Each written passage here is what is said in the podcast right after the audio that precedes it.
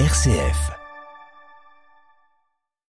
Taïwan renforce sa défense, allonge la durée du service militaire. Des mesures ont été présentées par la présidente aujourd'hui alors que Pékin multiplie les menaces et les incidents. Tension entre la Serbie et le Kosovo depuis plusieurs jours. L'armée serbe en état d'alerte générale. Conséquence du bras de fer entre Pristina et Belgrade autour de la minorité serbe kosovare. Les Congolais se préparent aux élections de fin 2023, notamment la présidentielle. Le cardinal Ambongo, l'archevêque de Kinshasa, a pris sa carte d'électeur. Il appelle tous les Congolais à s'inscrire sur les listes électorales. Les forces kurdes de Syrie à la recherche des djihadistes qui ont attaqué un de leurs postes de commandement et une prison hier à Raqqa dans le nord de la Syrie. L'organisation de l'État islamique a revendiqué cet assaut raté. Radio Vatican, le journal Xavier Sartre.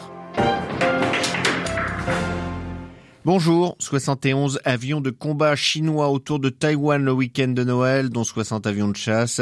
C'est dans ce contexte que la présidente taïwanaise a dévoilé cet après-midi un grand plan de renforcement de la défense nationale, comprenant notamment l'allongement de la durée du service militaire, une manière de répondre aux menaces grandissantes de la Chine qui a multiplié ces dernières années les manœuvres militaires autour de l'archipel qu'elle revendique.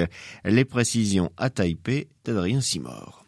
Un an de service militaire obligatoire pour tous les jeunes Taïwanais nés après 2005 et un programme d'entraînement renforcé. Voilà les mesures phares annoncées aujourd'hui par la présidente taïwanaise Tsai Ing-wen lors d'une de ses rares allocutions devant la presse.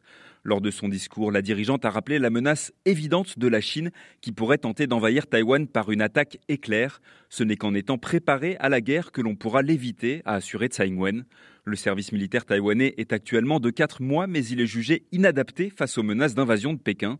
Depuis le début de la guerre en Ukraine, l'opinion taïwanaise penche donc en faveur de son renforcement, une réforme également souhaitée par les États-Unis, le principal fournisseur d'armes de Taipei. La mise en œuvre de cette mesure sera désormais scrutée avec attention. À un an du prochain scrutin présidentiel, Tsai Ing-wen a promis de s'en charger personnellement. Nous voulons montrer au monde notre détermination à défendre notre pays et notre démocratie, a-t-elle conclu. Taipei, Adrien Simor pour Radio Vatican. Si la Chine a levé les principales restrictions anti-Covid, ses voisins immédiats n'ont pas l'intention de baisser la garde. Face à la flambée des cas de contamination sur le continent, le Japon va imposer des tests Covid-19 aux visiteurs en provenance de Chine à partir de vendredi. Ce seront les seuls à être soumis à cette mesure. C'est le grand rendez-vous annuel du Parti des travailleurs au pouvoir en Corée du Nord. Depuis hier, les représentants sont réunis autour de Kim Jong-un avec à l'ordre du jour la politique économique selon les médias officiels. Hier, le dirigeant nord-coréen a prononcé un discours pour exposer les grandes lignes de sa politique dans différents domaines, diplomatie, sécurité et économie donc. La puissance de la Corée du Nord s'est accrue, a-t-il affirmé. Depuis maintenant 17 jours, les Serbes du nord du Kosovo bloquent les routes qui les relient à la Serbie. Ils paralysent ainsi une partie du pays. Alors que se joue un bras de fer entre Pristina, qui veut asseoir son autorité sur les Serbes, et Belgrade, qui souhaite plus d'autonomie pour cette communauté, la situation s'est encore tendue ces dernières heures. Les détails avec Laurent Rouy. À la suite de coups de feu qui n'ont pas fait de blessés, Belgrade a parlé de combat et Pristina de terrorisme. Le dialogue de sourds entre les deux capitales est de plus en plus vif et la Serbie déploie son armée à la frontière, compliquant une situation déjà tendue entre manifestants serbes et police kosovare. Le bras de fer entre Pristina et Belgrade, qui a entraîné des crises quasi mensuelles depuis l'été dernier, est le résultat de deux visions opposées sur la place de la minorité serbe au Kosovo. Pour Pristina, les Serbes ne devraient bénéficier d'aucun droit particulier, tandis que pour Belgrade, les Serbes doivent pouvoir organiser leur communauté.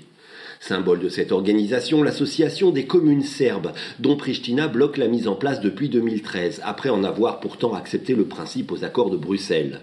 Le président serbe l'a déclaré la semaine dernière, les barricades seront levées après la création de la communauté de communes. Cette création est soutenue par la communauté internationale qui pourtant souhaite la levée du blocus. Une situation confuse qui ne permet pas encore d'entrevoir une fin de crise. Belgrade, Laurent Rouy, Radio Vatican. Le Premier ministre arménien regrette l'inaction des militaires russes déployés au Nagorno-Karabakh et leur incapacité à garantir la libre circulation dans cette région disputée avec l'Azerbaïdjan. Nicole Pachignan l'a dit directement au président russe lors d'un entretien aujourd'hui à Saint-Pétersbourg, en marge d'un sommet réunissant les pays de l'ex-Union soviétique. Aucune rencontre bilatérale entre le chef du gouvernement arménien et le président azerbaïdjanais n'est cependant prévue. Au cœur de ces griefs, le blocage de l'unique route qui relie l'enclave à par des manifestants azerbaïdjanais. L'Ukraine favorable à un sommet de paix d'ici fin février aux Nations Unies avec le secrétaire général Antonio Guterres comme médiateur. C'est ce qu'a déclaré le ministre ukrainien des Affaires étrangères Dmitro Kuleba. Mais il a posé une condition, que la Russie soit d'abord traduite devant un tribunal pour crimes de guerre. Une fin de non-recevoir a été adressée évidemment par le Kremlin. 113 personnes secourues en mer ces dernières heures par euh, l'Ocean Victim, le navire humanitaire de SOS Méditerranée. Le bateau effectue sa première mission depuis son accostage en France fin novembre, au terme de plusieurs jours d'errance en mer à cause d'un bras de fer diplomatique entre la France et l'Italie. Les rescapés ont été récupérés dans la nuit de lundi à mardi dans les eaux internationales dépendant de la zone de recherche et de secours maltaise. Le navire continuera de patrouiller avant de savoir où pouvoir débarquer les migrants. Se faire enrôler en vue des élections est un devoir civique et citoyen. Je vous encourage à vous enrôler en vue des élections prochaines afin de faire des bons choix pour le pays. C'est l'invitation qu'a adressé le cardinal Fridolin Bongo à la population congolaise. L'archevêque de Kinshasa s'est lui-même fait enregistrer ce matin en vue des élections de 2023 en République démocratique du Congo. Je suis allé parce que les portes sont ouvertes déjà depuis samedi Naturellement, nous étions pris avec la solennité de Noël. Aujourd'hui, euh, je suis allé parce que j'estime que c'est un devoir citoyen de se faire enrôler en vue des élections qui auront lieu l'année prochaine. Vous aurez les élections l'année prochaine, euh, c'est-à-dire en 2023. Est-ce que vous attendez quelque chose de ces élections en vue du changement tant espéré par la population congolaise? Les élections ont toujours constitué pour le peuple congolais une source d'espérance pour un changement de qualité dans la gestion du pays.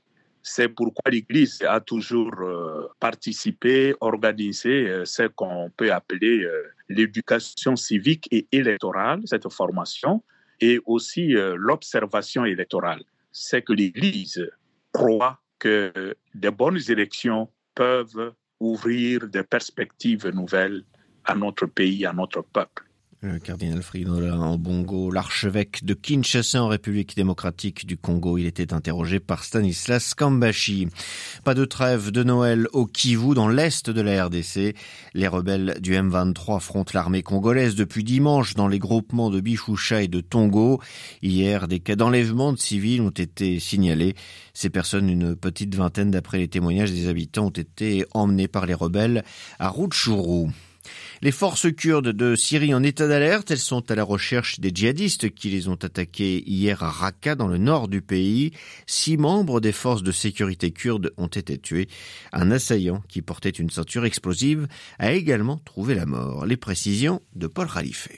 Les djihadistes ont attaqué un complexe des forces de sécurité kurdes dans la ville de Raqqa, ancienne capitale autoproclamée du groupe État islamique.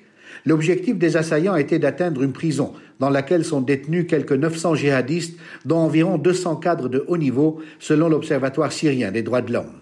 Après de violents combats, les forces kurdes ont pu déjouer ce plan et ont annoncé avoir capturé un des djihadistes. Le groupe État islamique a revendiqué l'attaque sur un compte de la messagerie Telegram, affirmant qu'elle a été menée par deux combattants dont un a pu prendre la fuite. À la suite de cet assaut, l'administration autonome kurde a annoncé l'état d'urgence à Raqqa et décrété un couvre-feu jusqu'à nouvel ordre dans la ville. Le 20 janvier dernier, des djihadistes avaient attaqué la prison de Hasake dans le nord-est de la Syrie.